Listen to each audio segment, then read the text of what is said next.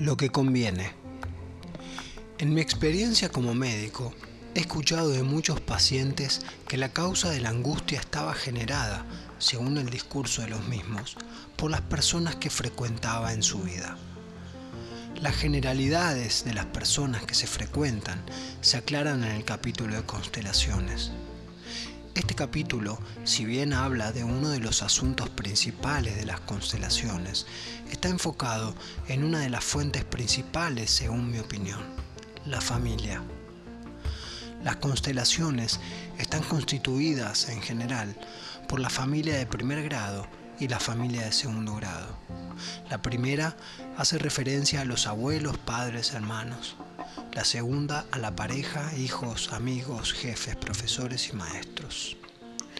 Es frecuente escuchar decir que la familia no se elige.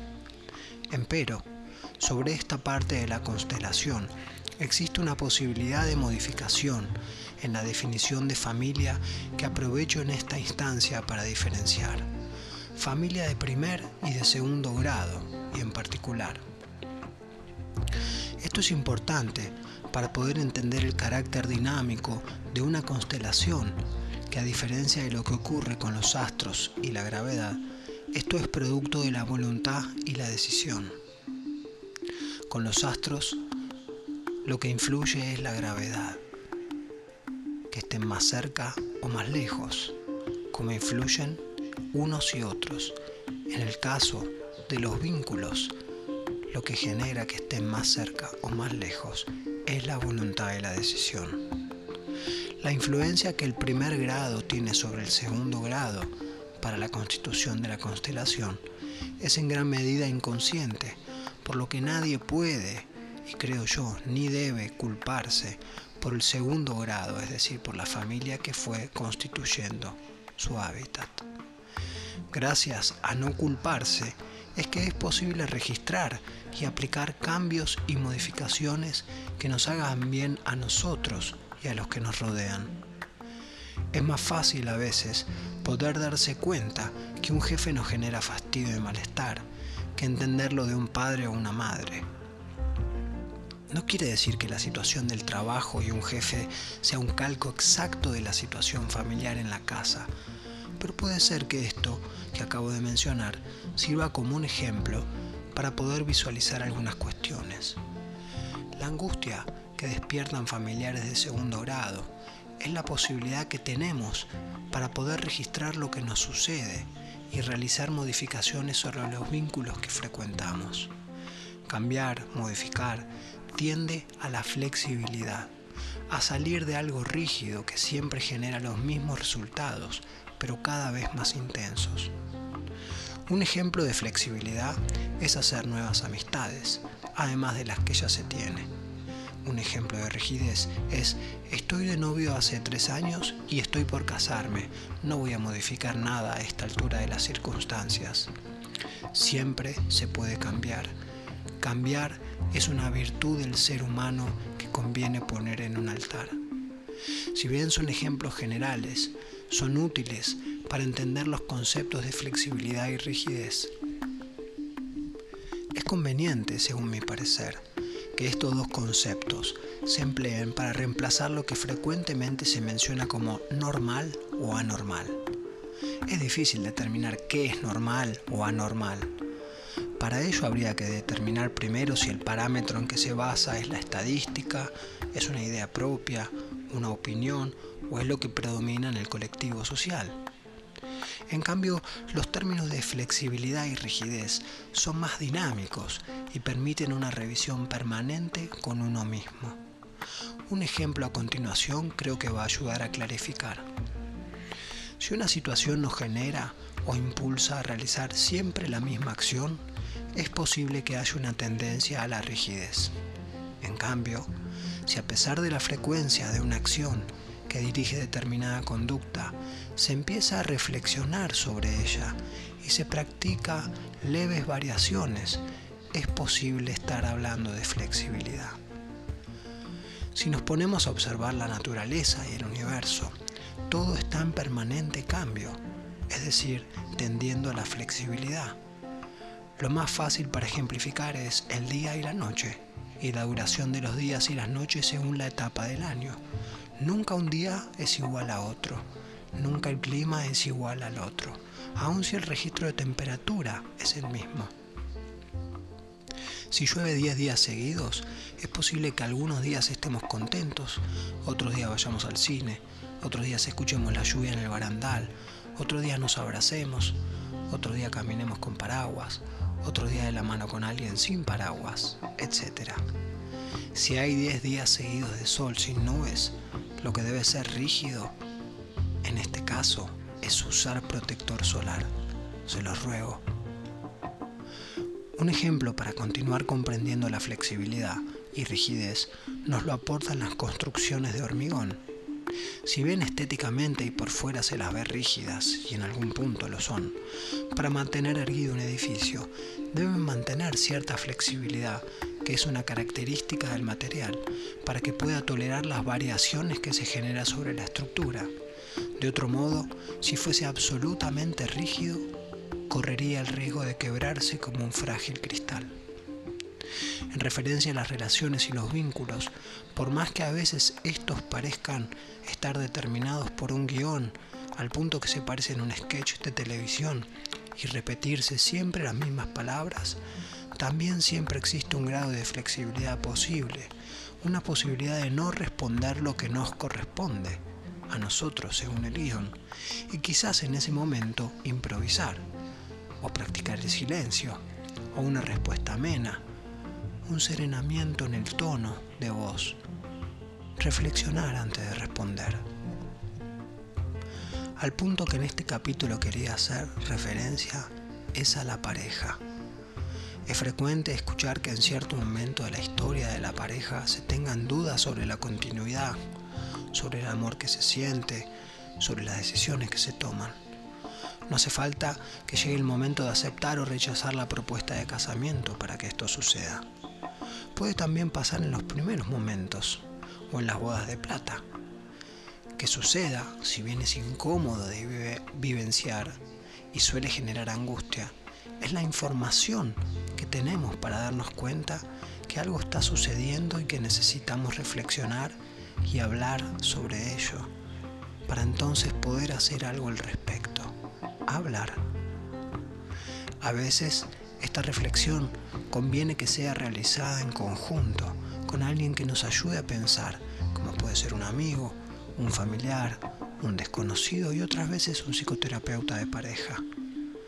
En muchas de las situaciones de duda es frecuente encontrar que la duda está generada por la presencia de una tercera persona, es decir, alguno o ambos de la pareja gusta de una persona fuera de la pareja.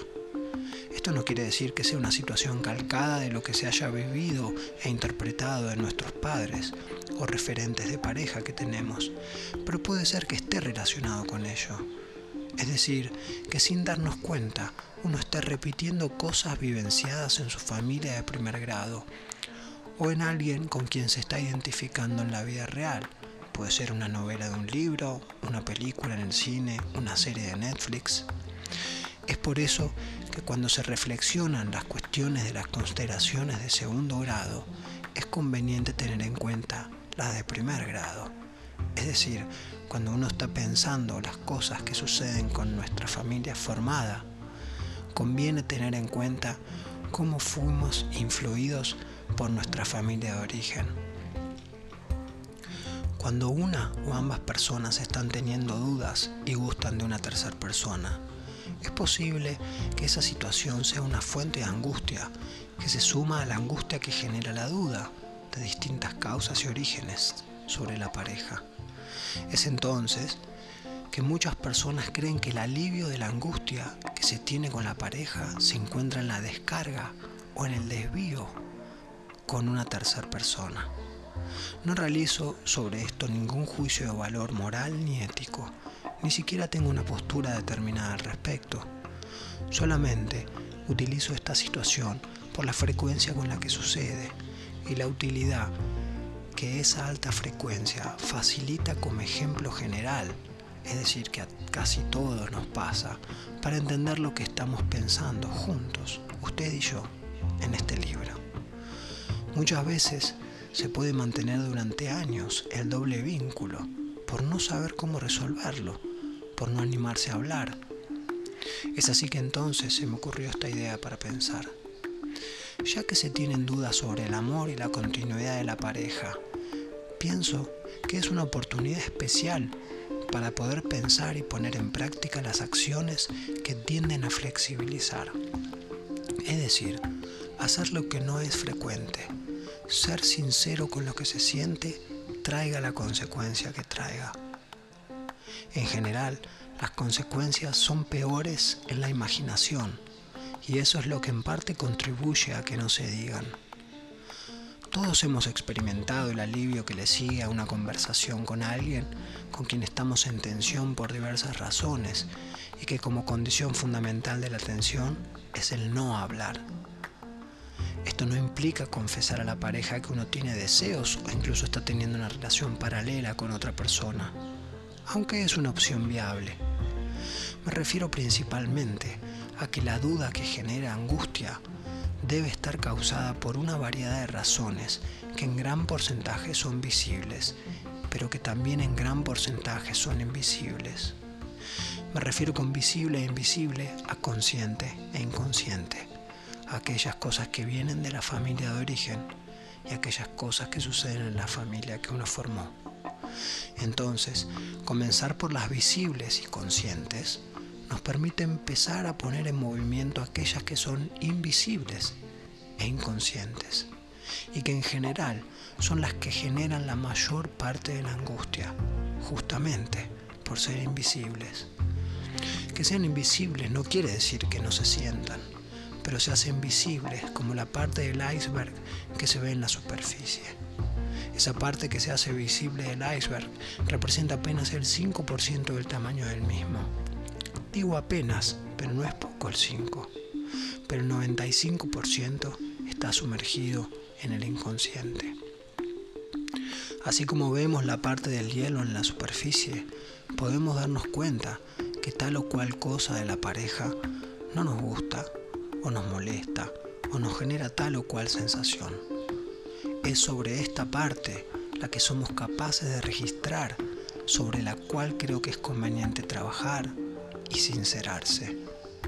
Esto puede parecer un consejo peligroso, puesto que la persona que lo lea encuentra imposible el hecho de manifestarle a la pareja que le molesta alguna cosa de ir a otra, o que en lugar de molestar nos hace sentir con dudas. Nada de malo hay en tener dudas, no es ningún pecado. De hecho, está evidenciado que los vínculos son dinámicos y están en permanente cambio, como la naturaleza.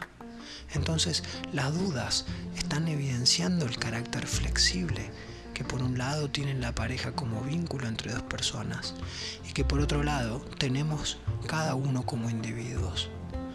Las dudas son oportunidades para conocernos más, para que nos conozca más el otro y para conocer más al otro y así fortalecer nuestra confianza y fe en el vínculo en particular que fuimos tejiendo con los años y en la capacidad de vincularnos en general con un otro. Las dudas, en otras palabras, son una oportunidad para sentirse mejor si es que se elige hablar o una oportunidad para incrementar la angustia si se decide callar. Entonces, dialogar sinceramente es la posibilidad que tenemos de accionar a favor de la flexibilidad. Decir, por ejemplo, Aquel día que llegaste 10 minutos tarde cuando íbamos a ir al cine me sentí mal. Puede parecer una exageración esto que acabo de decir, pero desde mi punto de vista es más conveniente decirlo que no decir nada y perderse la posibilidad de realizar una nueva salida al cine por miedo a que llegue tarde nuevamente y perdernos así de disfrutar la película. Del mismo modo que se evita decir o hacer algo por temor a que pase de nuevo y eso nos genera más angustia están los casos en donde el evitar decir me hizo mal que llegaras tarde sea para protegerse de una posible réplica que la otra persona pueda decir. Es decir, que la pareja pueda contestar, y a mí me molestó que ese día en el cine vos no me dieras la mano cuando yo te la tomé. Las angustias son todas válidas, ninguna es exagerada, ninguna es más o menos que otra. Esto lo puedo afirmar porque la angustia la experimenta la persona. Entonces, no es comparable. Alguien puede estar angustiado porque la persona llega dos minutos tarde y es tan intenso lo que le produce como alguien que se entera que su pareja tiene un amante. Menciono estos dos ejemplos como matices dispares para insistir que toda angustia es personal y como tal debe ser tenida en cuenta por uno y en lo posible intentar que el otro entienda por qué nos genera angustia tal o cual cosa sin que la comparación inhabilite una sensación personal.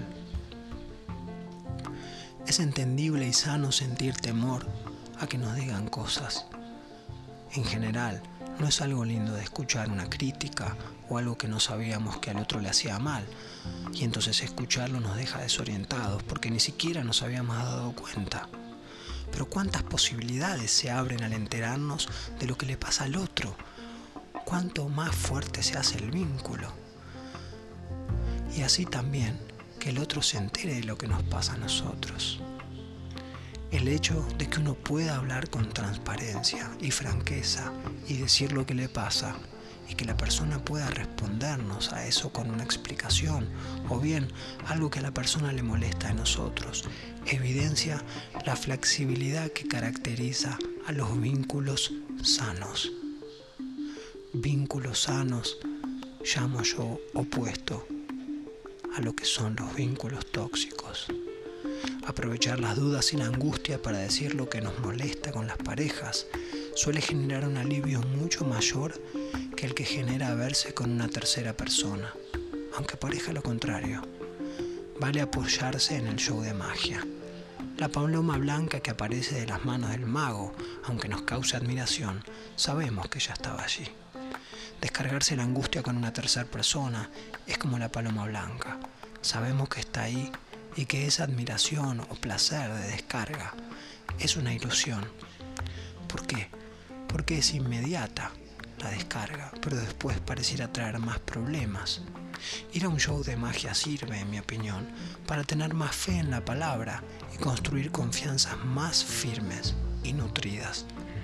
Esto, de algún modo, permite que ese 95% del iceberg o de la parte invisible e inconsciente de la angustia empiece paulatinamente a ser registrada y entonces empiece a dejar de molestar. Esto último no se aplica al iceberg, puesto que por cuestiones de la física del iceberg no va a salir a la superficie más que un 5%. La pareja del iceberg, hielo, es el agua. Entonces, es aquí donde aprovecho para decir que las metáforas o figuraciones a veces tienen una capacidad limitada para poder explicar didácticamente lo que sucede en la psiquis. Lo que es invisible e inconsciente puede seguir en ese estado, pero al comunicar, expresar, hablar, algo de esa invisibilidad empieza a pasar el lado visible, a hacerse consciente. Ese pasaje a la visibilidad puede generar angustia, sí, pero también genera alivio y sobre todas las cosas nos permite conocernos más a nosotros, que nos conozcan más y conocer más al otro. Nos permite practicar la flexibilidad que es, a pesar de lo que pueda uno imaginarse o creer, el modo en que funcionan las emociones.